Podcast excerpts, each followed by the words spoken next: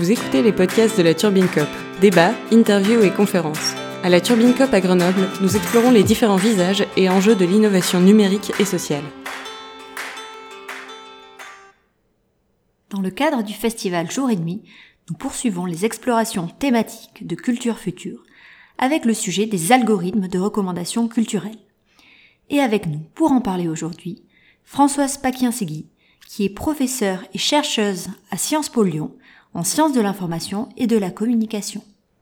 Donc bonjour, merci de, de, venir euh, discuter avec nous. Euh, on avait une, première question. Qu'est-ce qui vous a amené à vous intéresser à, à ces sujets d'algorithmes de, recommandation et plus particulièrement euh, à cette plateforme Sens Critique qui euh, agrège des commentaires, notes, annotations sur des productions culturelles fournies par les, les utilisateurs? Alors, merci beaucoup d'abord euh, de m'avoir euh, proposé de participer à cette réflexion.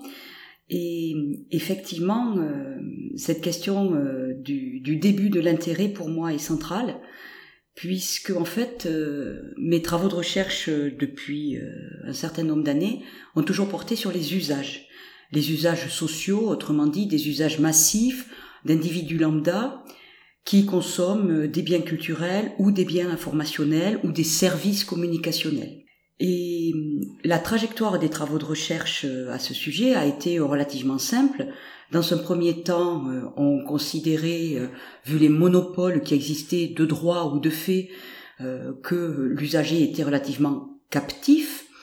Puis on a considéré dans une deuxième tranche qui frise la fin des années 80 que l'usager avait de plus en plus de possibilités, entrait dans des choix très nombreux. Et donc j'ai eu envie, euh, pour suivre cette évolution, de regarder ensuite à partir des années 2000 si l'usager était de plus en plus libre ou de plus en plus contraint, et si vraiment les usages étaient euh, aussi ouverts que cela, puisque j'avais quand même cette intuition, ne serait-ce qu'à titre de citoyenne, que la prescription d'usage était de plus en plus conséquente. Par exemple, juste devoir s'inscrire avant d'utiliser le service, avant d'accéder au contenu. Donc en fait, je suis rentrée par l'usage, par l'usager, et bien sûr avec euh, également euh, cette euh, réalité, parce que là on n'est plus du tout au stade de l'intuition, que l'usager devait produire une partie du service qu'il allait consommer. Donc la posture de l'usager changeait et je voulais savoir comment les plateformes considéraient l'usager. Le terme même d'usager posait problème. Est-ce qu'on est un client? Est-ce qu'on est un membre? Est-ce qu'on est un internaute? Est-ce qu'on est un fournisseur euh, de contenu? Euh, des contenus sémantiques ou des contenus statistiques sous forme d'avis, hein, comme vous le disiez. Donc, quelle était la place de l'usager dans le modèle que proposaient ces plateformes? Et bien sûr, euh, l'intérêt majeur étaient dans des plateformes qui avaient trait à la culture, qui avaient trait à l'information. Parce que sinon, on ne parle déjà plus d'usager, on est client. Si on est sur une plateforme de e-commerce, le modèle est celui du client qui paie pour un service, même s'il y a différentes façons de payer ce service. Et Sens Critique me semblait une plateforme intéressante, euh, d'abord parce qu'elle était dans une sorte d'entre-deux, elle avait une certaine notoriété, un certain nombre de membres qui pouvaient être un gage de viabilité, et c'est le cas en tout cas toujours aujourd'hui, et on n'était pas dans les rouages lourds de l'industrie, euh, si on s'intéresse par exemple à des plateformes comme Deezer euh, euh, ou comme Allociné, qui sont des plateformes industrielles véritablement on était sur euh, un groupe euh, de copains qui avaient d'abord fondé un, magazine spécialisé dans les jeux vidéo, puis qui avait transformé l'essai et qui avait proposé une plateforme qui incluait les jeux vidéo mais qui s'ouvrait à d'autres univers. Donc euh, cette plateforme me semblait à la fois caractéristique des plateformes d'intermédiation et en même temps caractéristique de pure player qui se lance sur une idée, sur un petit collectif, qui est compétent bien sûr, mais qui est aussi passionné, et pour qui les objectifs économiques et la rentabilité sont à concilier avec d'autres idéaux et d'autres objectifs. Ce qui s'est complètement révélé puisque l'équipe de, Sens Critique et Guillaume Boutin entre autres a toujours accepté de me recevoir et de répondre à mes questions. Et du coup, euh, un des aspects qui nous qui nous paraissait intéressant, on voit bien en tant qu'utilisateur de, de sens critique euh, que euh, les autres utilisateurs de la plateforme euh, fournissent des informations qui euh, nous aident à faire des choix culturels. Euh, mais on a l'impression également que il y a une valeur supplémentaire qui est faite de ces annotations, notes, commentaires, etc. et comment, en fait, et c'est peut-être là l'intérêt aussi, au-delà de la critique, en tout cas de l'intérêt de, l'algorithme, comment il y a une valeur qui est ajoutée à cet input humain euh, par par l'algorithme. C'est-à-dire est-ce qu'il y a une valeur supplémentaire qui est euh, faite par le traitement de toutes ces données euh, posées par les par les utilisateurs sur la plateforme? Alors dans un premier temps, on en a tous conscience et on, on utilise tous un raccourci qui est dangereux, c'est l'algorithme. Il y en a plusieurs. ils sont en mobilité, en reconstruction permanente. Pour moi, ça n'est pas une anecdote de savoir qu'il y a trois docteurs en mathématiques qui travaillent dans l'équipe informatique de Sens Critique, puisque finalement un algorithme revient à une équation avec des inconnus, et selon la façon dont l'inconnu est résolu, l'algorithme change bien entendu. Alors, euh, la variété de ces algorithmes permet d'avoir une spécificité à chaque euh, plateforme ou des spécificités. Il y a des algorithmes de base qui finalement sont experts en statistique, hein, pour le dire comme ça, et qui vont se baser sur les données d'usage pour promouvoir certains biens culturels si on reste dans l'univers de sens critique. En sachant que le modèle économique de sens critique euh, fait que les biens culturels les plus valorisés par les internautes dans l'actualité des médias et dans la chronologie des médias seront survalorisés par Sens Critique, qui va nouer des accords avec les diffuseurs ou les producteurs de ces biens pour non pas les faire émerger à la première place, mais les garder à la première place en termes de mise en page et d'affichage sur la plateforme. La deuxième caractéristique de, de tout ce dispositif algorithmique, c'est nous aider, vous l'avez dit, à faire des choix. Nous sommes dans une société d'hyper-choix, avec des temps de consommation qui sont de plus en plus réduits. En deux mots, l'économie de l'attention, ou euh, en trois mots, nous n'avons toujours que 24 heures par jour. Bien sûr, nous avons nos goûts, nos couleurs, nos idées, nos propres réseaux d'information, mais euh, la certitude dont nous avons besoin d'aller voir quelque chose qui correspondra à l'objectif que nous recherchons, nous divertir, nous instruire, euh, euh, devenir nostalgique, euh, rêver à des romances, etc., ou nous projeter dans le futur et dans les super-héros, nécessite que nous soyons guidés. Et au-delà des choix vraiment qui relèvent de la mondialisation, de la globalisation, qui font que les Marvel sont vus partout, une fois sortis de cette catégorie euh, hégémonique, le doute est là. Qu'allons-nous aller voir? Comment choisir? C'est surtout comment choisir. On sait de quoi on a envie, mais comment choisir? Et là, l'algorithme qui permet d'avoir l'avis des autres, puisque c'est le nom du programme de recherche conduit par Valérie Croissant euh, à Lyon 2, qui m'a permis d'entamer et de conclure ces travaux-là sur sens critique, est fondamental. Le troisième euh, algorithme, qui est une des particularités, me semble-t-il, mais bien sûr je peux me tromper, à ce jour quasi unique de sens critique, c'est d'offrir des archives, d'offrir, euh, de mettre en lumière par des internautes passionnés par des catégories culturelles, le western spaghetti maintenant, par exemple, ou les BD de Tintin, qui sont pas dans euh, la sphère médiatique, euh, sauf anniversaire, décès d'un réalisateur ou d'un acteur, etc., ou festival, de les remettre en lumière pour des générations qui ne les connaissent pas, ou pour des individus de la bonne génération, mais qui s'y intéressaient pas avant.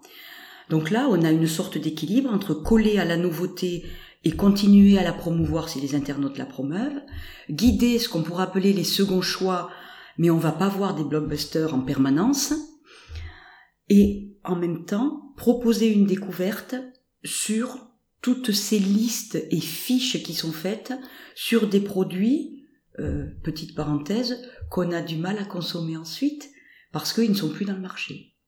mais dont on peut connaître l'existence et guetter la résurrection via un festival, une réédition, une réinterprétation, etc. Donc on voit bien que sur Sens Critique, il y a une tentative de conciliation entre euh, un modèle économique qui oblige quand même à injecter dans l'algorithme des enjeux autres que la simple recommandation de, des paires à pair.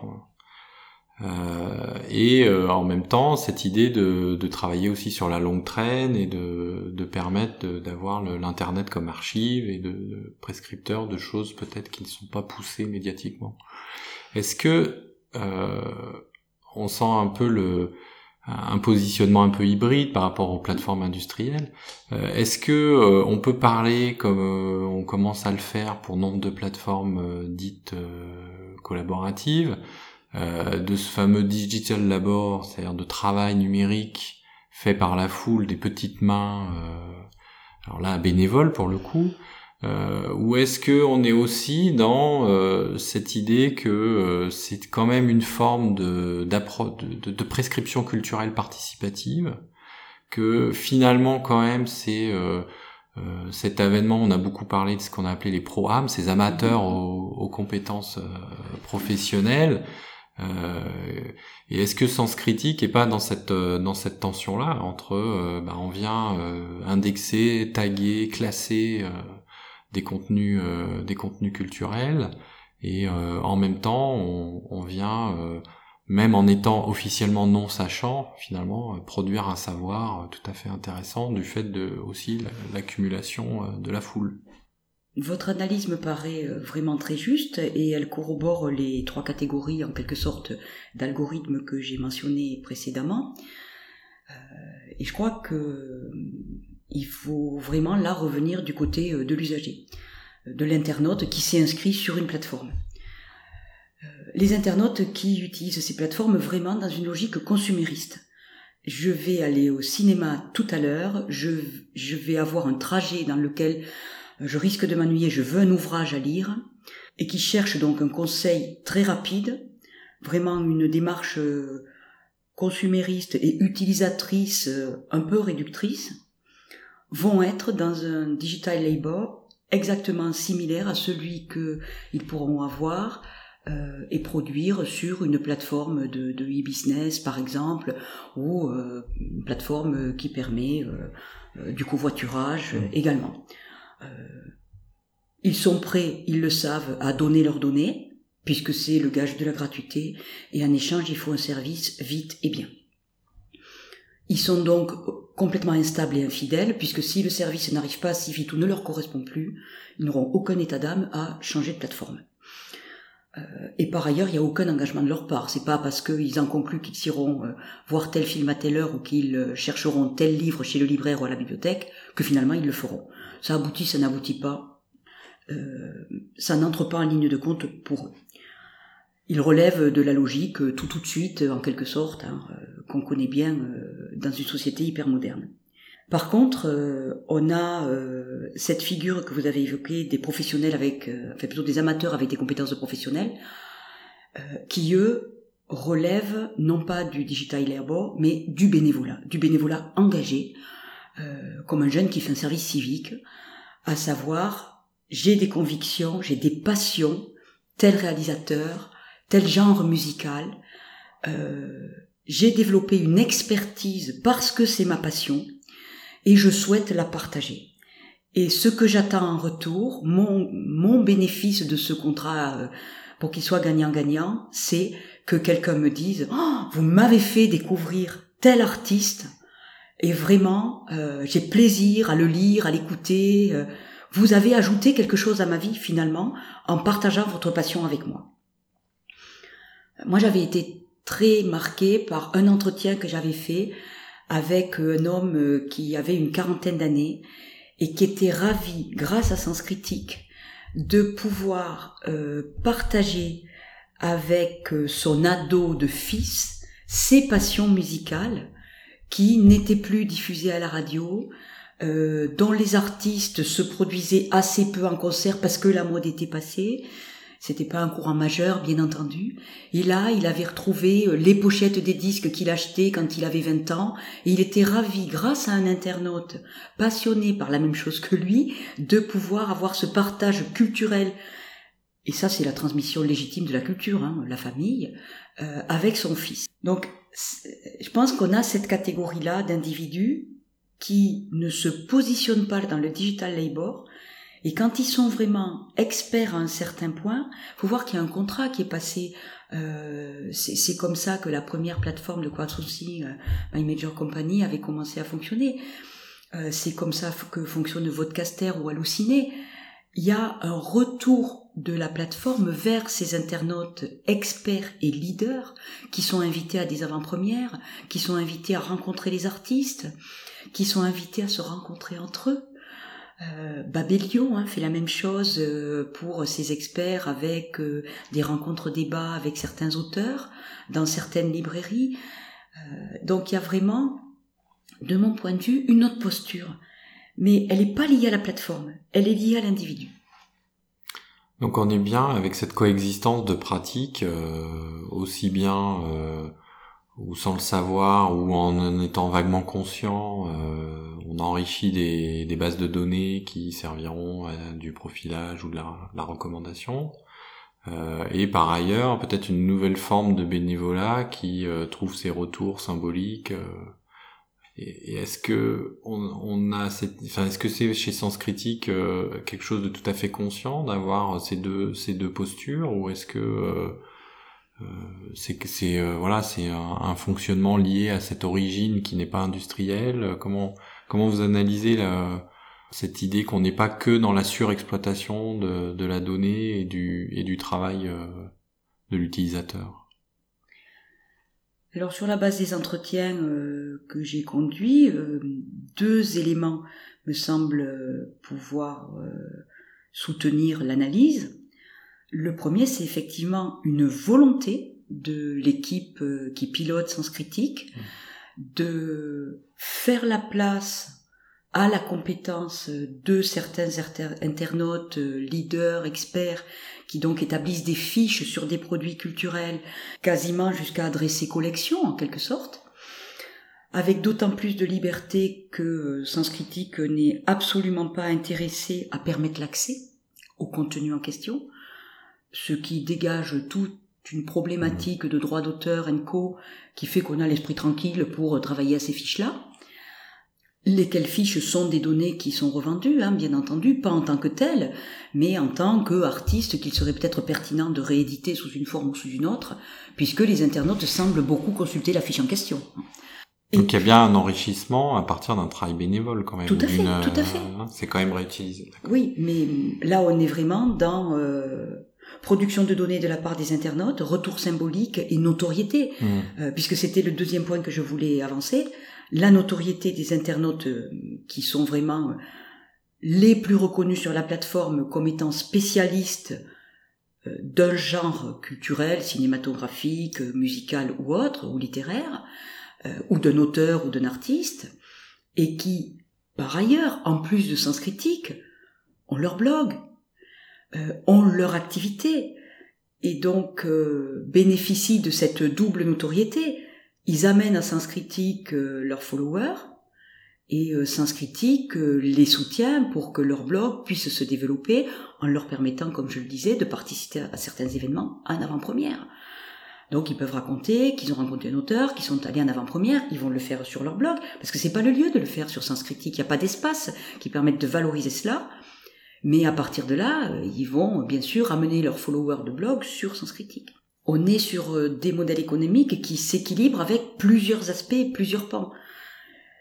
Mais le modèle économique qui soutient Sens Critique, c'est vraiment les données de base, la notation, euh, le fait qu'on soit allé voir le, euh, le, synopsis d'un film, puisque Sens Critique peut pas savoir si on va le voir après. Hein, ça s'arrête là, sa compétence c'est sa délimitation d'intervention. Donc on, est vraiment sur du quanti d'usage de base, qui lui peut être euh, systématisé d'une manière très conséquente. on est encore, euh, pas seulement sens critique, hein, à la peine à faire de la curation sur du web sémantique et vraiment exploiter euh, des descriptifs un peu longs euh, au-delà de waouh c'était super, n'allez pas c'est nul. Hmm. Quand on développe, quand l'internaute développe, fait un brin d'historique par exemple, replace le film dans une continuité du réalisateur, euh, ou dans une réalité historique euh, ou contemporaine. C'est beaucoup plus compliqué d'exploiter le, sémantique. Le sémantique, c'est nous qui l'exploitons. Mais en l'exploitant, nous produisons des données d'usage. Merci pour euh, toutes ces explications et puis euh, bah, bientôt euh, pour les autres événements de Culture Future. Merci. Avec plaisir, merci beaucoup.